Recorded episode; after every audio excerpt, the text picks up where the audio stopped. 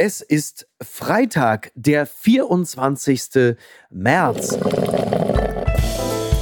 Apokalypse und Filterkaffee. Die frisch gebrühten Schlagzeilen des Tages. Mit Mickey Beisenherz. Einen wunderschönen Freitagmorgen und herzlich willkommen zu Apokalypse und Filterkaffee, das News Omelette. Und auch heute blicken wir ein wenig auf die Schlagzeilen und Meldungen des Tages. Was ist wichtig? Was ist von Gesprächswert? Worüber lohnt es sich zu reden an diesem letzten Freitag, an diesem letzten Wochenende, wo nochmal irgendwie alles geht und Deutschland sich bewegt? Alle gehen einer geregelten Tätigkeit nach, mit Ausnahme vielleicht von Julian Nagelsmann, der jüngst als Trainer des FC Bayern gefeuert worden ist Thomas Tuchel übernimmt sofort. Für uns als Fußballfans nicht so wahnsinnig überraschend. Alle Details entnehmen Sie bitte Fußball MML oder dem MML Daily.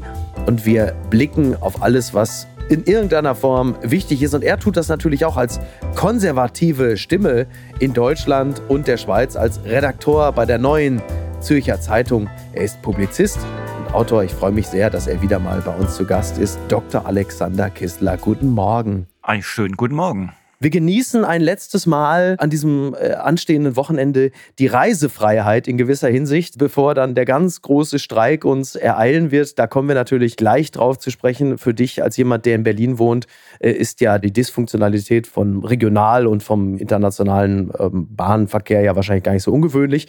Zunächst einmal kommen wir aber hierzu. Die gute Nachricht des Tages. Keine unmittelbare Gefahr. USA rechnen nicht mit chinesischem Angriff auf Taiwan. Das berichtet NTV. Die US-Regierung sieht nach eigenen Angaben derzeit keine unmittelbare Gefahr einer chinesischen Invasion in Taiwan. Eine solche Bedrohung sei momentan nicht zu erkennen, sagte Luftwaffen-Staatssekretär Frank Kendall am Rande einer Militärtechnikkonferenz in Singapur. Er hoffe auch, dass sie nie eintreten werde. Die USA seien aber bereit, die demokratisch regierte Insel zu verteidigen. Ich habe es einfach mal reingenommen, weil es ist ja auch schön, wenn man einfach mal hört, dass ein Konflikt bis auf weiteres nicht ansteht. Wie nimmst du sowas auf, wenn du das hörst? Naja, da denke ich mir zunächst mal als deutscher Patriot, die FDP wirkt. Ne? So. Kaum war unsere Bildungsministerin, ja. Frau Stark-Watzinger, nicht Strack, sondern Stark-Watzinger ja. in Taiwan. Und schon danach merken die, ja, alle Kriegsgefahr ist gebannt. Ähm, das pazifistische Auftreten unserer FDP-Ministerin hat offenbar auch die Chinesen überzeugt und jetzt haben sie also ihre große Liebe zum Weltfrieden wiederentdeckt. Äh, möge er so halten. Ich hoffe es natürlich auch. Andererseits kann man natürlich nicht wissen, was in solchen Potentatenköpfen vorgeht. Ich weiß, ich war einen Tag, einen Tag vor der russischen Invasion in der Ukraine bei einer Diskussionsveranstaltung und da waren sich alle einig, never ever wird Putin mhm. das machen. Auch Russland-Experten, Kritiker, Sympathisanten, alle. Dann kam es anders.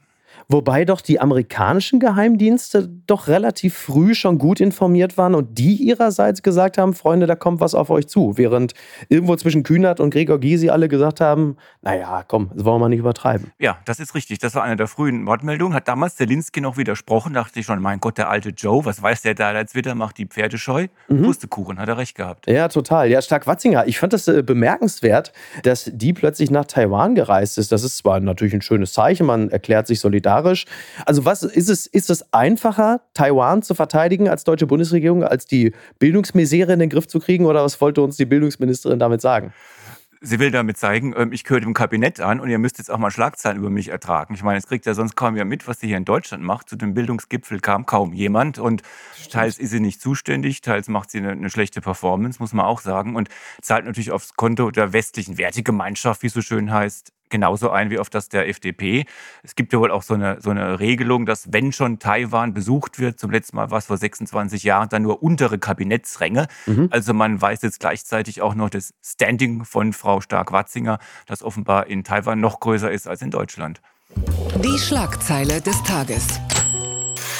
Tarifstreit eskaliert. Gewerkschaften Verdi und EVG kündigen Mega-Streik an. Deutschland wird am Montag lahmgelegt. Das berichtet der Berliner Kurier. Die Bild-Zeitung deklariert es natürlich, wie üblich, als, ich zitiere, Monsterstreik. Und es ist aber tatsächlich so: Stillstand auf der Schiene, Straße und an Flughäfen mit einem groß angelegten, beispiellosen Warnstreik legen die Eisenbahn- und Verkehrsgewerkschaft und Verdi am kommenden Montag weite Teile des öffentlichen Verkehrs in Deutschland lahm. Es ist in gewisser Hinsicht eine Art Ausgangssperre leid, was wir da am Montag erleben. Also man sollte sich zumindest außerhalb der eigenen Stadtgrenzen jetzt nicht allzu viel vornehmen. Ja, das ist ein großer Corona-Gedächtnistag, also Lockdown ohne Virus sozusagen. Zu Wasser, zu Lande und in der Luft las ich, also Flugreisende kommen nicht weg. Der Hamburger Hafen wird bestreikt, ne? Hummel, Hummel, ja, Moin, Moin. Ja. Sogar die osthannoverschen Eisenbahnen, von deren Existenz ich vor kurzem gar nichts wusste. Also es ist nun mal so ein, eine Wiederkehr des Menschen, des menschlichen Faktors, der Muskelkraft ja. nach dem Motto, ihr könnt ja mit KI machen, was ihr wollt. Aber wenn wir morgens nicht zur Arbeit kommen, bleibt ihr alle hübsch zu Hause. Das finde ich fast schon sympathisch daran, was man eher vielleicht kritisieren könnte, dass da natürlich auch jetzt Beamte und öffentlicher Dienst mitstreiken für 10,5 Prozent mehr. Und die haben ja doch ein recht geringes Risiko, ihren Arbeitsplatz zu verlieren. Das ist wahr, aber wir erinnern uns an die äh, nach wie vor grassierende Inflation, an die mangelnde Kaufkraft, kalte Progression. Das ist natürlich immer etwas, was man mit sich selber auch aushandeln muss, denn man rollt mit den Augen, man ist genervt, man kommt nicht dahin, wo man gerne hin würde. Andererseits als alter äh, Sozialdemokrat aus dem Ruhrgebiet bin ich natürlich immer auf Seiten derer, die sich dafür einsetzen, mehr Geld zu bekommen oder so viel Geld zu bekommen, dass es das ausgleicht, was sie aufgrund der Inflation und all dem, was damit einhergeht, auch an Geld verlieren, faktisch. Ja, das Streikrecht ist ja auch sehr, sehr wichtig. Da will halt keiner dran rütteln. Und ich würde mal sagen, lieber einen Tag so, powered by Dieter Bohlen, Monsterstreik, als immer wieder diese Nadelstiche hatten wir ja auch schon. Muss jeden Morgen gucken, fährt der um drei, um vier, um fünf Uhr oder nicht. Das hatten wir ja auch schon. Andererseits muss ich sagen, es ist ja nur ein Warnstreik. Also wenn das ja, nur ein Warnstreik ist, wie sieht denn der richtige Streik aus? Da mache ich mir schon ein bisschen Sorgen, aber vielleicht kommt ja was raus bei. Also ich hatte ja eigentlich gedacht, wir kriegen äh, in erster Linie klimatisch bald französische Verhältnisse. Jetzt ist es aber tatsächlich, was den öffentlichen Dienst angeht und das Transportwesen sieht es so aus. Äh, wann stapelt sich der Müll auf Berlins Straßen? Das tut er schon. Und in diesem Falle das jetzt schon. Also, ja, ich ahnte das so. Ist da auch das zu verschenken Schild dran, was ja in Berlin sehr gerne der Fall ist? Ja, aber nur an den Sachen, die man wirklich nicht mehr gebrauchen kann. Also was man noch halbwegs gebrauchen kann, das wird ja weggeworfen. Und die Sachen, die unbrauchbar sind, die verschenkt man. Blattgold. EU-Gipfel, EU-Kollegen genervt von Bundesregierung im Verbrennerstreit. Das berichtet die Zeit. Offiziell ist die Zukunft des Verbrennerautos von der Tagesordnung des EU-Gipfels gestrichen. Bestimmtes Thema ist es doch. Zu Beginn des EU-Gipfels in Brüssel muss sich Bundeskanzler Olaf Scholz im Streit um die Regierung, um die Zukunft des Verbrennermotors heftige Kritik von Staats- und Regierungschefs anhören. Zitat, es ist verstörend, wenn eine Regierung nach anfänglicher Zustimmung plötzlich den Rückwärtsgang einlegt, sagte der lettische Regierungschef Christianis Karins, das ist ein schwieriges Zeichen für die Zukunft, warnte er vor langfristigen Schäden des EU-Entscheidungsprozesses. Ja, also jetzt mal direkt gefragt, zieht die FDP Deutschland vor versammelter Mannschaft in Europa die Hosen runter oder was finden wir jetzt für eine Situation vor? Also das Kopfkino möchte ich mich hier nicht beteiligen. Also die runtergelassenen Hosen des deutschen Michels, ähm, Herrn Kollege Beißenherz, so früh am Morgen. Jetzt sind wir alle wach. Olaf Scholz genau. im Schießer, jetzt sind wir alle wach. ähm, ja, also wenn sogar schon die Letten auf den Tisch hauen, dann muss ich ja. einiges angestaut haben. Das ist gar keine Frage. Andererseits ist das natürlich alles noch ähm, politisches Ballyhoo. Herr Wissing sagt ja, äh, er habe das schon länger angemeldet, diesen Protest. Die EU-Kommission käme nicht um die Ecken. Er hat schon immer gesagt, ähm, für synthetische Fahrstoffe muss der Verbrenner auch noch eine Möglichkeit haben, über 2035 hinaus zu funktionieren. Es wird einen Kompromiss geben. Mhm. Man versucht jetzt den Preis irgendwie hochzutreiben. Es wird einen Kompromiss geben geben, der für beide Seiten gesichtswahrend ist. Man kann die Deutschen nicht dauerhaft verstoßen, gewissermaßen, und man kann auch ja. nicht die FDP mit einem durchkommen lassen. Also es wird wie immer bei der EU irgendeinen Kuhhandel geben und ich bin gespannt, aber den wird es geben. In dem Zusammenhang sind wir jetzt plötzlich Ungarn, ne? Sind das jetzt ungarische Verhältnisse, dass wir plötzlich der EU auf den Zwirn gehen, weil wir uns äh, wieder mal querstellen? Die Frage ist ja, es geht ja um die berühmten E-Fuels, die in erster Linie natürlich für die Zukunft oder für die mittelbare Zukunft eingesetzt werden, bei Schiffen, bei Lkw, aber für den Pkw eigentlich viel zu aufwendig und zu teuer sind. Aber die FDP beharrt ja auf die mittlerweile schon suffisant äh, wahrgenommene Technologieoffenheit. Die wird ja mittlerweile auch schon so frotzelnd aufgenommen, so wie Begriffe wie Freiheit und so, wo man dann irgendwann schon so spöttisch lacht, ja, ja, Technologieoffenheit, haha. Eigentlich ist es ja nicht verkehrt, in einem Land wie Deutschland auf etwas zu pochen wie Technologieoffenheit. Wir waren ja vor ein paar Jahrzehnten wirklich mal ein Industriestandort, der innovativ war, der äh, für moderne Technologie stand und jetzt so langsam auf dem besten Wege ist, abgehängt zu sein. Also niemand erwartet von uns das deutsche Google oder etwas ähnliches. Aber offensichtlich erwartet auch niemand mehr von Deutschland in naher Zukunft irgendeine neue Form des Antriebes. Denn sonst würde man ja sagen, naja, liebe FDP, wir müssen uns natürlich auf irgendeine Linie verständigen, denn eigentlich wollen wir den Verbrenner nicht mehr aus klimatisch nachvollziehbaren Gründen. Andererseits habt ihr natürlich nicht Unrecht, denn wir können uns ja auf die Innovationskraft deutscher Ingenieurskunst verlassen. Das mit den E-Fuels, das wird sich möglicherweise in naher Zukunft so verbessern, dass es halt eben dann doch auch in Verbrennungsmotoren einspeisbar ist. Aber da scheint ja auch niemand mehr dran zu glauben. Das Problem ist ja in vielen Feldern, finde ich, dass Deutschland von sich selber zu wenig erwartet. Ne? Also diese Ingenieurskunst, die du angesprochen hast, Made in Germany als Qualitätssiegel, das trauen sich ja viele gar nicht mehr auszusprechen. Und das mhm. Argument von Wissing, dass er sagt, lass uns doch verschiedene Optionen offen halten. Wer weiß denn, wie teuer die Elektro- oder die Batteriemobilität mal wird, welche ja. Reichweiten sie haben wird, etc. Und da würde ich zunächst mal sagen, ja, warum denn nicht, bitteschön? Das mhm. kann man sich doch mal offen halten. Und dann würde ich sagen, ein bisschen ja auch, das hört man vielleicht ungern hier, aber ein bisschen auch mal dann dem Markt vertrauen. Und wenn sich eine Sache komplett nicht durchsetzt, verschwindet sie ja auch wieder. Dann kann ja. man noch so viel sagen, wir haben E-Fuels, wenn es keiner will oder es nicht klappt, wird es nicht funktionieren. Genauso wird aber auch die Batterietechnik der Autos nicht funktionieren, wenn wir nicht genügend Ladestationen haben, etc. pp. Also wir brauchen auch ein Zutrauen zum Erfindergeist und nicht immer so Bedeckenträgerei, das geht nicht, das können wir nicht, das wollen wir nicht. Das Problem ist halt natürlich, dass die Autoindustrie, nicht nur die deutsche, aber vor allem die deutsche, natürlich klare Richtlinien braucht, um dann für die Zukunft zu planen. Und wenn du zweigleisig fährst und sagst, naja, wir setzen schon voll auf Elektromobilität, aber so ein bisschen Verbrenner müssen wir natürlich nebenbei produzieren, das funktioniert natürlich für eine Industrie nicht, die gerne langfristig planen möchte. Und da liegt ja der viel zitierte Hase ja im Pfeffer. Darum geht es ja in erster Linie eigentlich. Ja, ein bisschen kann man vielleicht den Hasen aus dem Pfeffer holen, weil es gibt ja auch die, die ausländischen Absatzmärkte. Und es spräche ja nichts dagegen, zu sagen, okay, wir machen jetzt primär äh, die Elektrobatterietechnik für Deutschland, aber es gibt ja auch noch einen Markt außerhalb von Deutschland. Mhm. Und warum soll man für den großen Markt, auch jenseits von Europas, nicht sagen, da bauen wir ganz andere Modelle mit ganz anderen ähm, Antriebsmöglichkeiten. Porsche beispielsweise soll dafür offen sein. Also ich finde, alles jetzt nur auf den EU-Markt zu konzentrieren und alles auf dem deutschen DIN A4-Format äh, auszurichten, das finde ich auch wirklich unspannend. Werbung mein heutiger Werbepartner ist der neue Podcast Milli Vanilli, ein Popskandal von Wondery. Ich kann mich noch sehr gut erinnern, es war Anfang der 90er, als äh, die Nation ihre Unschuld verlor, die Musikbranche verlor ihre Unschuld, die Nation war in Schockstarre. Es war eine, äh, ein nationaler Verrat. Ich war 13 Jahre alt und, und dachte, oh Gott, äh, die Welt bricht zusammen, denn diese beiden Typen, die so fantastisch gesungen haben, ja, die, also, die haben, also streng genommen, gar nicht. Und die neue sechsteilige Podcast-Serie Milli Vanilli, ein Popskandal, gehostet von Aminata Belli, der erzählt von einem der größten Skandale der Musikgeschichte, denn als 1990 herauskommt, dass Rob und Fab, die beiden Gesichter der Band Milli Vanilli, keinen ihrer Songs selbst gesungen haben, da sorgt das für eine riesige Aufregung in der Öffentlichkeit.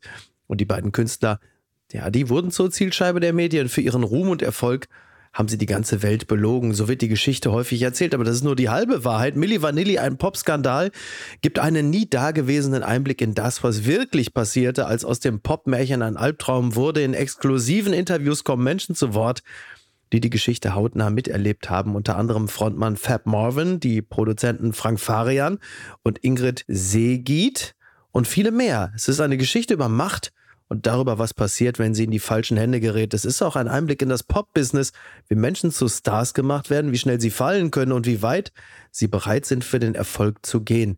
Milli Vanilli, ein Popskandal, gibt es überall da, wo es Podcasts gibt. Alle Infos findest du wie immer auch in den Show Notes. Und jetzt weiterhin viel Spaß mit der heutigen Folge, die ich übrigens ausschließlich selbst gesprochen habe. Was ist denn da schiefgelaufen? Irgendetwas riecht.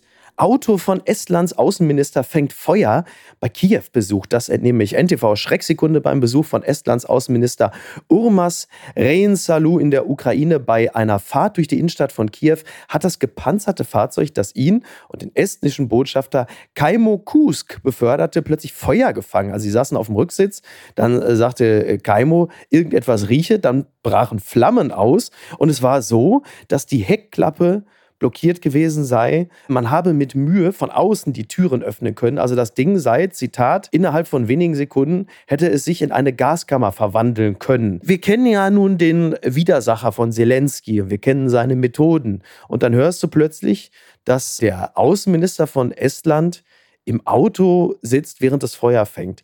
Ist es jetzt einfach nur Pech?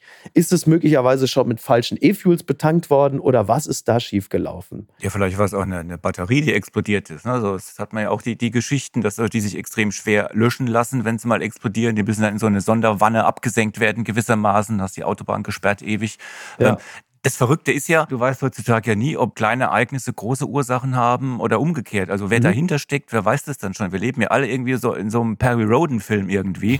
es kommt jemand um die Ecke und du weißt, ich hatte einen Blumenstrauß oder ein Gewehr im Rücken oder gar einen Dolch. ja, und richtig. das Schlimme ist ja, wir sind alle heute sehr erpicht drauf, Verschwörungstheorien zu entdecken und zu enttarnen, aber manche werden halt dann auch einfach wahr. Also es gibt natürlich auch ein, eine Form der Außendiplomatie mit, mit Giftspritzen, ne? wissen wir ja. Wir haben es mitbekommen, aber wir haben es auch nie wirklich ernst genommen. Ne? Wir haben dann irgendwann so gesagt, ja. Skripal und Co. haben gesagt, ja Mai, ja. so ist er halt, aber das Gas ja. ist halt eben auch verdammt billig. Es gab auch mal ein Attentat, das sich, glaube ich, auf irgendwelche Giftstoffe in der Unterhose ähm, konzentriert hat, wenn ich jetzt nicht hier ja, ja, natürlich. durch den Wind bringe, da war mal was. Ne? Na, das hatte man ja bei Nawalny ja zunächst angenommen. So, oder er, oder also, war es erst der Tee und dann die Unterhose oder es war erst die Unterhose und dann der Tee? das weiß ich nicht mehr genau. Und ich musste einfach dran denken, mich als, als langjährigen Derrick-Zuschauer überrascht es nicht, weil es gibt eine legendäre Folge vom Derrick und da wird jemand ermordet, indem man einfach nur einen Freund ihm auf den Rücken langt und er hat einen Ring dabei und blitzschnell kommt eine Spritze hervor aus diesem Ring, klappt sich aus und dann hat er das Gift im Nacken und ist tot und der andere ist schon längst weg. Das wird nach 60 Minuten trotzdem aufgelöst. Bei Derek, ja. Das ist ja wirklich, das ist ja wie so ein Roger Moore-Bond. Toll, was Absolut, bei Derek ja. alles möglich ist. Meine Mutter hat übrigens Derek eigentlich in erster Linie immer geguckt, weil die Morde in diesem wunderschönen Grünwalder Villen stattgefunden haben.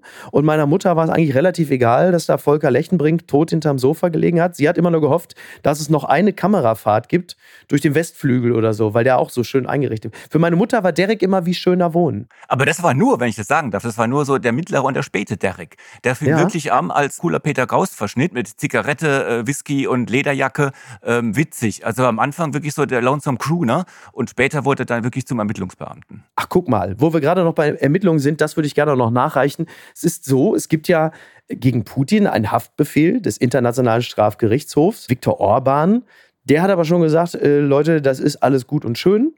Aber wenn der hier in Ungarn wäre, äh, wir würden ihn nicht festnehmen. Das hat aber damit zu tun, und das sagt in dem Fall auch der Stabschef von Orban, Gergely Gulias, also heute tolle Namen, ich bin absolut begeistert, mehr Esten und Ungarn bitte, ähm, der sagte, das ist alles in Ordnung, äh, natürlich ist das alles auch hier ratifiziert, aber auf Basis des ungarischen Rechts könne man Putin nicht verhaften. Also wenn er jetzt zum Beispiel in Deutschland wäre, er würde jetzt, was weiß ich, in ist ja mutmaßlich so, dass Putin demnächst mal bei Galeria Karstadt Kaufhof ist und da wird er dann festgenommen. Das ginge. In Ungarn sagt man, sorry Leute, aber das ist nicht drin. Tja, als Experte für das ungarische Recht kann ich dir nur sagen, ist so. ja. Kleiner Schatz, vermutlich wird es so sein, ich weiß es nicht. Aber natürlich ist es auch vor allem ein politisches Statement, dieser Haftbefehl. Ähm, ja. Der wird nie vollstreckt werden, glaube ich. Also die Idee kann man sich von der Backe abschminken. Es ist ein politisches Statement, hat damit einen Status, das ist völlig nachvollziehbar. Aber jetzt wirklich zu denken, der sitzt jetzt irgendwann hinter schwedischen Gardinen, das würde ich mal nicht. Bitte empören Sie sich jetzt. Aktion von Extinction Rebellion. Klimaaktivisten bauen Verkehrsschilder ab. Das berichtet die Tagesschau. Klimaaktivisten haben seit Anfang des Jahres nach eigenen Angaben Verkehrsschilder an Autobahnen abmontiert. Bisher auf 1500 Kilometern, zuletzt auf der A1. Damit wollen sie für die Einführung eines Tempolimits demonstrieren. Und das Ganze hat stattgefunden zwischen Bramsche und Osnabrück. Da haben sie Schilder zur Aufhebung von Geschwindigkeitsbegrenzung abmontiert. Das habe ich ähm, bislang noch gar nicht wahrgenommen. Im Zusammenhang mit äh, dem Tempolimit hatte ich vor ein paar Monaten die Aussage unseres ja nun wirklich auch ausgesprochen unterhaltsamen Verkehrsministers Volker Wissing habe ich noch im Ohr, als er sagte, das mit dem Tempolimit, das können wir gar nicht machen. Wir haben gar nicht so viele Verkehrsschilder. Das fand ich toll und jetzt fehlen auch noch welche. Und zwar umgekehrt. Ja, so, diese Aktion gab es, glaube ich, auch in Berlin schon mal. Also ja, zwangseingeführte oder spontan eingeführte Tempo-30-Zonen. Ähm, naja, ich halte ja nicht viel von diesen Klimakiddies da. Ähm, das ist ja schon halt ein Eingriff in den Verkehr, in die Verkehrsregel. Ob ich jetzt ja, ja. klebe auf Kreuzungen oder einfach mal so das Tempolimit ändere. Warum soll es dann nicht irgendjemand, der gerne rast, die Geschwindigkeitsbegrenzung auf Autobahnen von 130 wegmachen ne? und fährt dann mit 250? Ne? Wollen wir ja auch nicht. Also es ist jetzt erstmal erstmal vielleicht witzig, wenn man so liest, aber es ist halt doch ein massiver Eingriff in die, in die Verkehrsordnung. Beim Kleben kommt noch Nötigung dazu. Also da wirst du mir jetzt keinen finden, der sagt, ach, lass die Kinder doch, die wollen nur spielen. Ich merkte auf, denn Extinction Rebellion, die hatte ich schon für einen Moment wieder vergessen, weil man sich natürlich zuletzt sehr auf die letzte Generation konzentriert hat. Die haben sich äh, unlängst einbetoniert vor der äh, in Hamburg sehr, sehr wichtigen Verkehrsachse der Köbrandbrücke. Da ähm, haben die sich äh, wirklich richtig mit so Spezialzement einbetoniert. Da ging dann auch über Stunden nichts.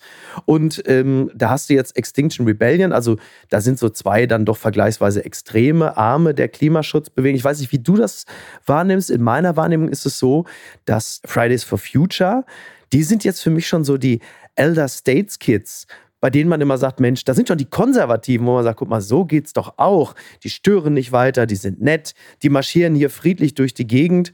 Die Frage ist halt nur, ist das jetzt der Weg zu mehr Klimaschutz oder muss es dann vielleicht doch eher darüber laufen, dass man Verkehrsschilder abmontiert oder halt mit Bürgermeisterinnen und Bürgermeistern einzelner Städte, Kommunen oder auch von mir aus MinisterpräsidentInnen dass man da versucht, ins Gespräch zu kommen, indem man sagt, wenn dann. Naja, wenn dann, das ist ja so eine Erpressungslogik. Ne? Also äh, wenn du haben willst, dass deine Glasscheiben morgen noch intakt sind, dann kauf doch wieder diese drei Sachen hier, die ich dir anbiete. Nur eine kleine ja, in Hannover funktioniert es. Ja, in anderen Städten auch. Auch in, in meiner Alma Mater Stadt Marburg habe ich mhm. äh, zu meiner Verwunderung oder zu meinem Entsetzen gesehen. Also ein Staat soll sich, egal zu welchen Zwecken, ähm, nicht erpressen lassen, finde ich. Das geht nicht. Was diese Elder Statesman-Wertung von Fridays for Futures angeht, das stimmt und da passt ja auch, habe ich heute gelesen, dass Frau Greta Thunberg ja jetzt äh, Doktor Ehrenhalber der Theologie ist. Also ist da so eine Ehrendoktorwürde heute verliehen worden. Der Theologie? Der Theologie, ja. Ach, wie lustig natürlich das, auch. Da, ich wollte natürlich gerade sagen, da sind natürlich konservative und rechtskonservative Kritiker werden natürlich dann sehr schnell bei der Hand sein, wenn sie sagen, das Ganze geht ja sowieso ins Religiöse. Da ist es ja wenig Hat's verwundert. Hat sie auch, hat sie auch. Ja. Hat ja auch so einen religiösen Überschwang. Ja, wo, Hat's doch. naja, wenn wir, vor allen Dingen, wenn wir bei der Bewahrung der Schöpfung sind, ne? Also wenn wir bei der Bewahrung der Schöpfung sind, dann ist das ja zunächst einmal tatsächlich, äh, klar, sehr stark. Da docken wir bei, beim Buch Genesis an, wenn ich das noch recht erinnere. Jawohl. Auf der anderen Seite ist ja die Klimaschutzbewegung, egal wie radikal sie sich ausprägt, wahrscheinlich die einzige, die auf dem Boden des Grundgesetzes fußt und sich sogar, wenn auch mitunter radikal und radikal wahrgenommen, am Ende ja für Dinge einsetzt, die ja eigentlich so auch in der Verfassung stehen. Das hat man ja bei anderen Organisationen jetzt eher selten. Ja, äh, natürlich ist es, äh, ich lehne auch den Begriff von Klimaterroristen oder so, lehne ich ab, da muss man schon die Kirche im Dorf lassen. Aber ich finde halt, wer, ich muss nochmal sagen, wer massiv und gefährlich in den Verkehr eingreift, dem nehme ich nicht ab, dass er auf dem Boden des Grundgesetzes steht, wo ja auch das Gewaltmonopol des Staates drin ist. Sie haben in den Flugverkehr schon eingegriffen, oder zumindest versucht, auf Flughäfen den Verkehr zu stören, mit Bolzenschneidern die Zäune aufgeschnitten. Ähm, sie haben ähm, Leitungen versucht zu kappen, durch die Erdöl geflossen ist. Also äh, ich nehme den bei solchen Mitteln das Heere der Ziele einfach nicht mehr ab. Ich finde, es gibt tausend Möglichkeiten zu demonstrieren, zu wählen, Parteien zu gründen, Diskussionen zu führen. Wird ja alles gemacht, ist ja auch völlig legitim. Naja. Aber zu sagen, du kommst hier nur vorbei, wenn du dich mit mir solidarisierst, das verkennt einfach, dass Solidarität immer freiwillig sein muss. Und ich kann Solidarität nicht erpressen, dann ist es Erpressung. Jetzt ist es so, am 26., das ist der Sonntag, gibt es ja in Berlin den Volksentscheid zum Thema Klimaneustart. Das will erreichen, dass Berlin bis 2030 und nicht wie bisher vorgesehen bis 2045 klimaneutral wird. Und jetzt ist es so, äh, man will natürlich, dass eine Mehrheit der Wählerinnen und Wähler dafür stimmt, mindestens aber 25 Prozent der Wahlberechtigten. Nötig sind rund 608.000 Ja-Stimmen. 2,4 Millionen Berlinerinnen und Berliner sind stimmberechtigt. So, also der berühmte Klimaentscheid. Gehst du hin? Wofür stimmst du? Wie findest du's? das Wahlgeheimnis gilt auch beim Volksentscheid, ja, Niki. Ich bitte natürlich. dich, ich werde doch ja, ich dachte, sagen. Dachte ich, ich entlockte das jetzt mal.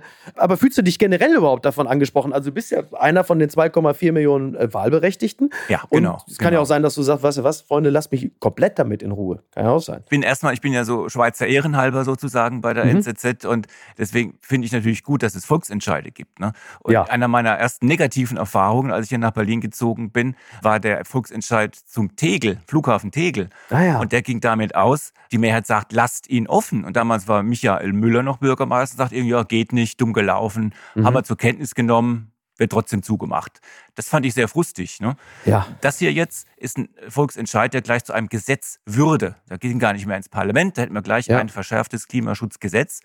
Ich halte es im Einklang mit dem noch amtierenden Senat für illusorisch. Das kann man nicht erreichen in dieser kurzen Zeit. Die wirtschaftlichen Nebenfolgen wären sehr, sehr hoch. Man müsste alles dämmen bis 2030. Ähm, wären horrende Kosten, vor allem für den Staat, aber auch für jeden Einzelnen. Ja. Es dürfte viel weniger Autos geben. Und was mir an dem ganzen Wording halt nicht so gefällt, ist auch so dieses Ausspielen der Generationen. So, die alten Säcke haben es verbockt, die Kinder wählen, das Klima wird plakatiert. Denke ich mir, meine Güte, das finde ich auch ein bisschen selbstgerecht. Da ist so ein leicht apokalyptischer Sound dahinter dahinter immer, Aktivismus hilft mir gegen die Ohnmacht der Klimakrise, sagt dann jemand. Das ist so individualpsychologisches Motiv, das kann ich gutheißen oder nicht. Also ich nehme an, dass dieser Volksentscheid scheitert, weil Stand heute die Initiative gesagt hat, liebe, liebe Leute, ihr habt über 400.000 Briefwahlzettel angefordert mhm. und bisher sind ungefähr erst die Hälfte zurückgeschickt worden, sagen die. Das okay. heißt also, die haben dort wirklich Mobilisierungsprobleme. Es soll auch regnen. Ähm, ich weiß nicht, ob Hertha auch noch spielt am Sonntag. Schauen wir mal. Kein Marathon? Nee, Marathon, Marathon leider nicht. Nee, nee. Im Kern klingt es doch erstmal sehr gut, ja. Also, dass man sagt, bis 2030 klimaneutral werden. Das ist ja das, wenn ich sage, was wir alle wollen, dann ist das vermutlich nicht richtig, aber das ist das, was mit dem ein Gutteil der Bevölkerung ja durchaus sympathisiert und was wir auf Bundesebene ja auch erleben, wenn zum Beispiel ein Robert Habeck sagt, Leute, wir müssen uns von den fossilen Energien befreien. Deshalb das Thema Öl- und Gasheizung ab 2024 werden keine neuen mehr eingebaut. Also in gewisser Hinsicht gibt es da ja eine Parallelität der Ereignisse, dass man sagt, wir sind sehr ambitioniert, wir haben Pläne, wir alle wollen uns für das Klima einsetzen. Aber wenn es konkret wird, egal ob auf Bundesebene oder wie jetzt auch in Berlin, dann fehlen da ein paar. Das bedeutet im Umkehrschluss doch, man einigt sich irgendwie und verständigt sich darauf, dass man sagt, ja, Umwelt ist eine feine Sache, Klimaneutralität finden wir gut, aber das hat ja auch noch ein bisschen Zeit und mein persönlicher Anteil daran, der soll jetzt auch bitte nicht, also jetzt wollen wir mal alle nicht durchdrehen, das hat ja wohl auch noch, ist ja noch ein bisschen hin. Wie soll es denn dann weitergehen? Das ist ja mal die Frage, weil kosten wird es ja allemal etwas. Naja, das ist es natürlich einerseits psychologisch immer so. Ne? Konkret will man all nur Gutes und man ist dann manchmal von Leuten umgeben, die nicht gut zu einem sind. Ja. Dann fragt man sich, wie verhalte ich mich jetzt zu dem? Ich will ja eigentlich immer gut und nett sein, aber der reizt mich jetzt und schwuppdiwupp ist das hehre Ziel perdu. Ich finde halt momentan, muss ich jetzt auch mal sagen, dieser, dieser Slogan von der Klimaneutralität wird, wird mehr und mehr zur Universallegitimation für einen totalen gesellschaftlichen Umbau genommen. Mhm. Und da ist meine Sorge, und damit hängen, glaube ich, auch die sinkenden Umfragewerte für die Grünen zusammen, ist meine Sorge, ähm, dass die Gesellschaft kaputt ist, ehe das Klima gerettet ist. Also dass man jetzt über Einwände hinweggeht, über Leute, die sagen, ich habe die Kohle nicht, ich mache mir mhm. Sorgen. Oder auch Leute, das muss ich auch zur Kenntnis nehmen, die sagen, ich will nicht rund um die Uhr nur mit der Klimakrise beschäftigt werden, andere Dinge sind mir mindestens genauso wichtig. Und es gibt auch Leute, die sagen, ähm, warum muss ich denn immer in öffentlich-rechtlichen Medien damit über Gebühr, über mhm. Gebühr behelligt werden? Jetzt haben wir ja gerade diese Agitprop-Serie, wir können auch anders in der ARD, wo also wirklich in einer Mischung zwischen jungen Pionieren und Kirchentagsseligkeit ähm, gesagt wird, wir lassen keinen zurück, wir sind die Helden mit Mission, wir brechen auf zu einer neuen Zeit. Und dazu reichen dann eben ja Jan Prahl, Anke Engelke, Bjarne Mädel und Annette Frier ihre Gesichter, also die Rückkehr von Scripted Reality. Aber das sind doch mit die äh, beliebtesten deutschen äh, Schauspieler, Schauspielerinnen, die, zumindest kann ich das von Anke Engelke mit, mit Gewissheit sagen, da nicht nur etwas vorgaukeln und etwas vorgeben, was sie nicht leben, sondern tatsächlich da sehr authentisch ihre Rolle ausfüllen. Also von Anke Engelke kann ich es mit Bestimmtheit sagen. Die ist da wirklich sehr, sehr investiert und engagiert und das ist ihr Thema. Und die Gegenfrage ist ja immer, Hast du in der deutschen Bevölkerung, in der deutschen Öffentlichkeit den Eindruck, dass die Menschen die Ernsthaftigkeit des Klimawandels wirklich schon wahrgenommen haben, dass das schon so eingesunken ist? Ist es da nicht der eleganteste Weg, die beliebtesten deutschen Entertainer, Schauspielerinnen, Schauspieler zu nehmen, um die Menschen sanft und ohne apokalyptischen Ton auf die Herausforderungen, aber auch Chancen der Transformation hinzuweisen? Ja, ich bin ja ein Gegner jeder apokalyptischen Überreizung, das ist ja völlig klar. Aber das ist gerade nicht elegant. Also wenn du die, die Sendungen mhm. anguckst, es ist letztendlich Scripted Reality, also die sagen dann schon, was man ihnen aufgeschrieben hat, stehen aber mit ihrem eigenen Namen da, finde ich auch wieder grenzwertig, wenn Jan Prahl da auf der Suche ist nach einem Windrad, äh, das ihn dann also mit großen Glücksgefühlen überwältigt. Es ist einfach Propaganda. Also besser, als wenn er neben Liefers steht, ne? So ist ja auch mal was anderes. Ja gut, aber es sind beides bezahlte Dienste. Ne? Also ich finde einfach, eine ne Sache, eine Sache verliert an, an Reiz, Überzeugungskraft, wenn man sie permanent aus Butterbrot geschmiert bekommt. Mhm. Wenn man, wie es heißt das so schön bei Goethe, man, man ist glaube ich Goethe, oder? Man spürt die Absicht und man ist verstimmt. wenn man also sagt, es geht jetzt alles so in diese eine Richtung, ähm, ja. dann ist es einfach too much, dann wird es nicht mehr wahrgenommen und äh, es fehlt einfach so manchmal der, der Raum für andere Themen, der Raum für, für Zwischentöne. Und es gibt auch Leute, die sagen, äh, wir müssen genauso wichtig wie individuelles Verhaltens ändern, ist auch, dass wir uns anpassen als Gesellschaft. Also beispielsweise jetzt nicht mehr direkt an einem Fluss bauen, wo wir befürchten müssen, dass der überschwemmt wird. Gucken mal, wer da spricht. Da komme ich jetzt mal auf die Neue Zürcher Zeitung zu sprechen, denn da gibt es ein Interview mit Herbert Grönemeyer. Zitat: Schlager war nach dem Krieg stets ein Gefäß für Verdrängung. Wir haben versucht, die Schlagerklischees zu zerhacken. Herbert Grönemeyer will das Publikum aufmuntern. Mit seinen griffigen Songs, seine Selbstzweifel seien größer geworden, sagt er im Gespräch. Das Alter treffe ihn mit voller Härte. Er sagt unter anderem zum Thema Krisen. Sicher gibt es in der Welt immer Krisen. Ich glaube aber doch, dass wir uns in einer außergewöhnlichen Situation befinden. Die Geschichte mit diesem merkwürdigen Virus ist schon sehr speziell. Ich habe selber zwei Freunde durch Corona verloren. Und nun auch noch der Krieg in der Ukraine, die Revolution im Iran, das Erdbeben in Syrien und der Türkei. Und kumulierend kommt noch die, da haben wir sie wieder, drohende Klimakatastrophe dazu. Unsere Köpfe sind dauernd am Anschlag. Und jetzt die Frage an dich inwieweit hast du A, das neue Album von Herbert Grönemeyer herbeigesehnt und B, äh, was bedeutet dir Herbert Grönemeyer? Wir kommen jetzt zum Beichtstuhl, oder? Hört da jemand zu jetzt? Ja? ich, glaube ja. Wir gehen mal davon doch. aus, ja. Also ich muss sagen, ähm, ich habe das Interview mit großem Interesse gelesen. Mhm. Wusste auch gar nicht, dass er schon 66 ist. Da redet er ja offen drüber. Meine oh. Güte, Herbie. Ja. Toi, toi, toi. Er hasst es übrigens, wenn man ihn Herbie nennt. Ne? Das wollte ich ja. Er hasst es, ja? Er hasst es, er hasst es. Wenn man Herbie... Oh. Ja. Das war doch mal irgendwie der Schmunzel-VW Käfer oder so. ja, genau. So. Ja, ne? das stimmt, das stimmt, das stimmt. Das war allerdings in den 70ern, möchte ich an dieser Stelle oh kurz auch erwähnt haben. Ne? Habe ich auch nicht erlebt, habe ich mir angelesen, ja. ja. Ähm, oder kaum erlebt, ja. Also ich muss sagen, als ich noch deutlich jünger und unfassbar gut aussah, mhm. da habe ich auch gehört, äh, gib mir mein Herz zurück. Das war so, ja. glaube ich, mein erster großer Liebeskummer. Du brauchst meine Liebe nicht, gib genau. mir mein Herz zurück. Bevor es auseinanderbricht. Ja, ja, immer ja. noch eine sehr, sehr gute Ballade finde ja, ich. Ja, absolut, absolut. Ja. Bochum habe ich damals auch geliebt. Ich Aber da sind wir jetzt bei 1984, ne? Also ich merke schon, du hast also wirklich da, du, er hat dich offensichtlich verloren, wie ich feststelle. Ja, also mit, mit eintretendem Bartwuchs wurde es dann irgendwie kritisch in der Beziehung ja. zwischen Herbert Grönemeyer und mir ich fand ihn dann einfach zu sehr geknödelt.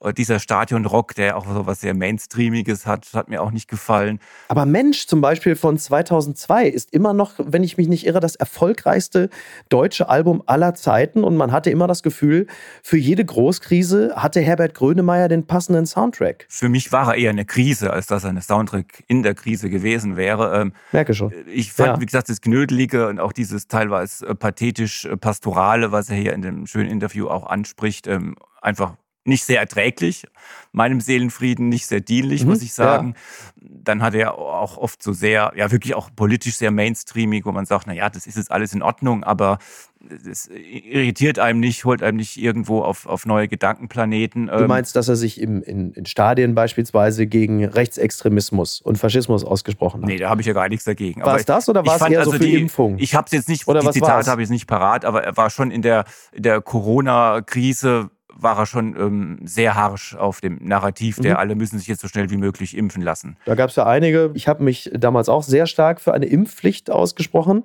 Ich nicht. Ja, ja, ja. ja, ja, ich weiß, ich weiß. Ich habe das verfolgt. Das ist natürlich etwas, ich will jetzt nicht den ganz großen Bogen schlagen, weil die Zeit haben wir nicht, aber da merkt man schon, dass man auf Basis des zu dem Zeitpunkt aktuellen Wissens und vermeintlichen Kenntnisstandes sich dann für eine Position ausspricht, die dir logisch und richtig erscheint. Also als ich damals mich für eine Impfpflicht ausgesprochen habe, da schien mir das richtig zu sein. Nach dem, was wir dann so im Laufe der Zeit dann erkannt haben, würde ich diese Position so heute vermutlich auch nicht mehr vertreten. Selbst Karl Lauterbach hat ja nun auch äh, sich öffentlich korrigiert und ein paar andere auch. Wie sind wir denn jetzt dahin gekommen? Na egal, das ist ja in diesem Grönemeyer. Podcast ja. Ja, Grönemeyer. Oh, ja, äh, was soll das? ja, ne, ja, aber das ist ja natürlich auch immer die Frage, ne, ob man von einem Künstler, einem Popmusiker, ob das seine Pflicht ist, sich auch in gesellschaftsrelevanten Fragen zu positionieren und Coram Publico zu äußern, oder ob man sagt, weißt du was, sing einfach ein paar schöne Lieder und das reicht mir. Es ist natürlich nicht seine Pflicht, aber er darf es natürlich. Ich würde jetzt ja, ja. nicht sagen, Grönemeyer lasset. Ne? Ja. Aber ich finde es einfach, es gibt so manche Künstler, da steht es für mich in der Wahrnehmung so im Vordergrund, mhm. dass ich die Musik oder die Kunst, bei manchen Schauspielern ist es auch so, gar nicht mehr unvoreingenommen äh, genießen kann, weil ich denke, jeder Applaus von mir ist dann auch eine Zustimmung zu dieser politischen Position, die ich mhm. mal teile und mal nicht teile. Und ja. das nimmt so viel Aufmerksamkeit weg. Also ich kann meine Seele nicht teilen, wenn ich Kunst genieße. Kann man aber auch als mutig bezeichnen von dem Künstler, denn er weiß natürlich auch, wenn er sich politisch positioniert, dann brechen ihm im Zweifel auch die Einnahmen weg. Also als Till Schweiger ja. damals sich äh, ja. im Zuge der, der ersten Flüchtlingskrise für das Aufnehmen von Flüchtlingen ausgesprochen hat, da war das meines Erachtens wirtschaftlich durchaus mutig, denn er konnte davon ausgehen, dass viele Menschen, die gerne keinen Ohrhasen oder Zweierküken gucken, dass ein nicht unwesentlicher Teil davon überhaupt nicht politisch mit dieser Position einhergeht und ihm was wegbricht. Deswegen, also ich sympathisiere durchaus mit der Position, weil es immer bedeutet, dass du willens bist, wirtschaftliche Einbußen in Kauf zu nehmen für deine Überzeugung. Aber da würde ich jetzt nochmal einen ganz kleinen Unterschied machen. Bei freien Künstlern ist völlig klar. Aber wir haben natürlich auch so quasi Staatskünstler, also Künstler an Theatern. Und mhm. da merkt man eben schon, dass die wirklich so oftmals, oftmals so reden, wie gerade der politische Wind okay. dreht. Und das ja. finde ich schwierig, wenn man also sagt, ich stehe praktisch auf der Payroll, äh, weil es hochsubventionierte Theater sind und permanent muss ich noch sagen, dass ich die gegenwärtige Kulturstaatsministerin ganz, ganz knorke finde. Damit können wir aber, glaube ich, Lars Eidinger ausnehmen, oder? Nächstes Thema, bitte. wir schaffen es nicht mehr. Wir sind durch für heute. Aber nur für heute. Ich äh, freue mich, wenn du demnächst wieder zu Gast bist. Und dann werde ich mal äh, gucken, dass ich mir ein Theaterabo besorgt habe, dass ich erstmal die entsprechende Vorstellung alle gesehen habe, dass ich da mitreden kann. Ich bin ja ein, wirklich ein, ein unglaublicher Theaterbanause und schäme mich natürlich. Entsetzt. Ja, ich schäme mich. Ja, du bist ja, ich weiß, du bist ja auch noch jemand, der ja auch noch Theaterstücke inszeniert hat. Das kommt ja auch noch dazu. So war's ja. Na gut. Aber wir, wir haben ja also auch so genug Theater gehabt heute. Also von daher. Ja, immer, immer noch, noch. Immer noch. Ich wollte noch so viel zu Habeck sagen, aber der bleibt uns erhalten. Der, der bleibt uns erhalten, da machen wir uns keine.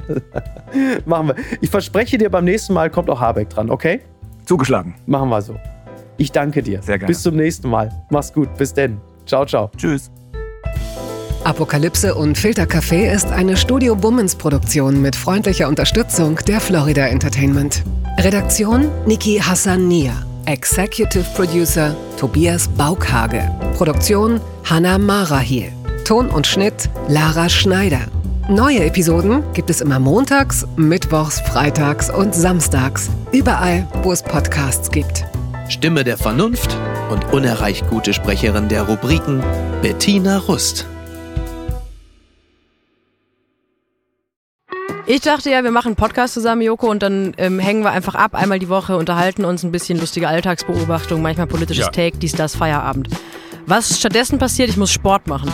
Schöne naja, Scheiße. Auf eine gewisse Art und Weise ist es aber auch abhängend, ne? ja gut, ähm, das ist aber so, so eine Entwicklung, die man natürlich nicht kommen sieht, wenn man einen Podcast beginnt, wo man aber, wenn man einen Podcast hat, wie wir beide, der jeden Donnerstag erscheint äh, und Sunset Club heißt, sehr dankbar darüber ist, dass zum Beispiel ein Gast wie Kai Pflaume sagt, hast du nicht Bock auf eine Klimmzug-Challenge? Ja, und jetzt mache ich seit zweieinhalb Monaten, trainiere ich Klimmzüge, bald ist es soweit, die große Auflösung, habe ich es geschafft, einen Klimmzug zu schaffen, also habe ich es geschafft, ihn zu schaffen. Und die Laune ist im Keller bei mir, außer natürlich, wenn wir uns unterhalten miteinander, aber den Rest der Zeit, den ich nicht mit dir Podcast mache, mache ich ja Sport. Ja, äh, schaltet doch einfach ein und hört rein. Wir würden uns sehr freuen. Und wenn es euch nicht gefällt, sagt es bitte keinem.